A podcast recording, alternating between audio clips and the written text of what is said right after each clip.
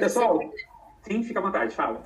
É, quando a professora Thelma falou sobre a imagem, me evocou aqui um quadro de Van Gogh, A Noite Estrelada, que inclusive é, é, tangencia um pouco também a apresentação do Arthur, no sentido de a parte mais escura representar um, um espectro, né, uma, uma parte do, do, da dinâmica daquele sistema, e a parte clara representar outra. Como que essas interfaces entre o espaço e o objeto, né, as pessoas e o objeto, seja astronômico, né, como no começo da, das grandes navegações, e, enfim.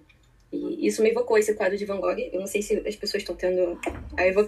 a, evocando essa imagem, né, mas ela é muito comum, né? Eu poderia até escrever. Mas, enfim, é, eu só gostaria de dar esse adendo aqui. Posso fazer só um. Só, só Sim, é, olha só, muito legal, né? Mais um aí. Cada vez mais, eu. Primeiro aí, ó. Quem quiser dar uma. a gente tem uma disciplina, interface homem-máquina, hein? Quem tiver interessado em dar uma disciplina lá na está convidado.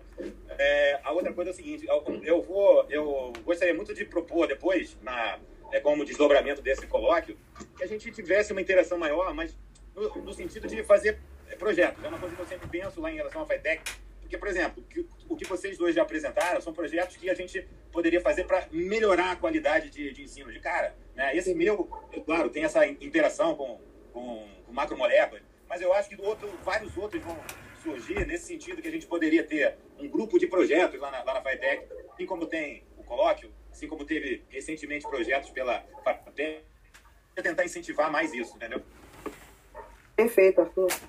Concordo plenamente.